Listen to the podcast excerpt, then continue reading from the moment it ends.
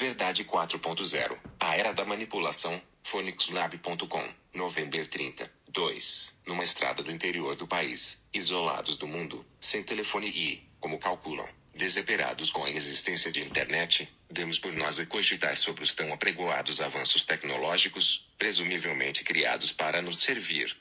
E é vê-los a falhar, caro leitor. A conversa fluiu entre os passageiros do carro que, felizmente, não era elétrico, pois pontos de carregamento nenhum, nem mesmo bombas de gasolina. Valeu-nos o carro atestado. Este isolamento conduziu-nos à realidade 1.0, caracterizada por um mundo estático, onde nos limitávamos a observar o que nos rodeava, sem poder interagir, porque não havia com o que. Foi assim que nos sentimos, amigo leitor. Meros observadores. Os políticos gostavam deste tempo, pois o cidadão era passivo e as suas reações, ainda que existissem, passavam despercebidas. Fomos avançando na viagem, cada vez mais preocupados com o ponteiro do gasóleo. Caro leitor, como disse um companheiro de viagem, ainda bem que o carro é a gasoil, se fosse a gasolina já estávamos a boleia.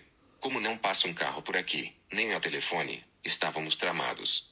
Resolvemos sair da estrada nacional, rumo a uma pequena cidade do interior. Chegados, vimos-nos no mundo 2.0. Já tínhamos rede, apesar da intermitência do sinal, e sentimos-nos parte daquela pequena comunidade. Fizeram saber quem éramos, de onde vinhamos, o que fazíamos. Enfim, caro leitor, sentimos-nos como os utilizadores da Web 2.0 que, sem darem conta, colocavam em risco seus dados confidenciais. Não havia multibanco, não aceitavam Visa, porque não gostavam dessas modernices. O MBWay era coisa do outro mundo. E, como só tínhamos 10 euros, limitamos-nos a tirar o carro da reserva. Graças a Deus era gasoil. Tivemos de rumar para o mundo 3.0, um mundo mais complexo, em que nos compreendiam tão bem como as máquinas, abençoada web semântica, amigo leitor, e em que ninguém se preocupou em saber quem éramos. Aliás, o funcionário do posto de abastecimento passou o tempo a navegar no Facebook e mal nos encarou, apaixonado pelas publicidades escolhidas pelo algoritmo, à sua medida. É a sociedade do Big Brother em que o poder nos vigia e sabe a cada instante o que fazemos, o que temos, onde andamos e com quem interagimos. Tudo isto feito em nome de uma democracia plena. Uma olhadela pelo escaparate dos jornais levou-nos a imaginar o mundo 4.0. E já que ninguém queria saber de nós, que saudades do interior de Portugal, dolente leitor, não tivemos outro remédio senão o de falar entre nós, o que acabou por se adequar na perfeição à sociedade 4.0, onde o modelo de interação, mais completo e personalizado, é como um espelho mágico que nos dá aquilo que aparentemente precisamos. Caro leitor, basicamente, andamos sempre a comer o mesmo, pois inteligência artificial encerra-nos no nosso mundo e só nos mostra aquilo de que gostamos. Phonics.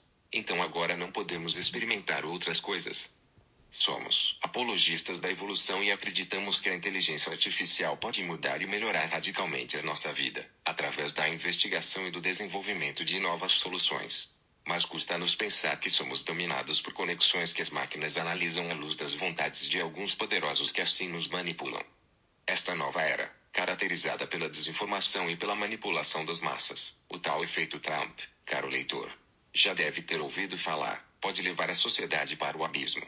Acreditamos que a educação é o antídoto para um mundo, muitas vezes, de faz de conta, em que o conhecimento, o espírito crítico, a liberdade de pensamento e a autonomia de atuação de cada um de nós é o bem mais precioso, a preservar.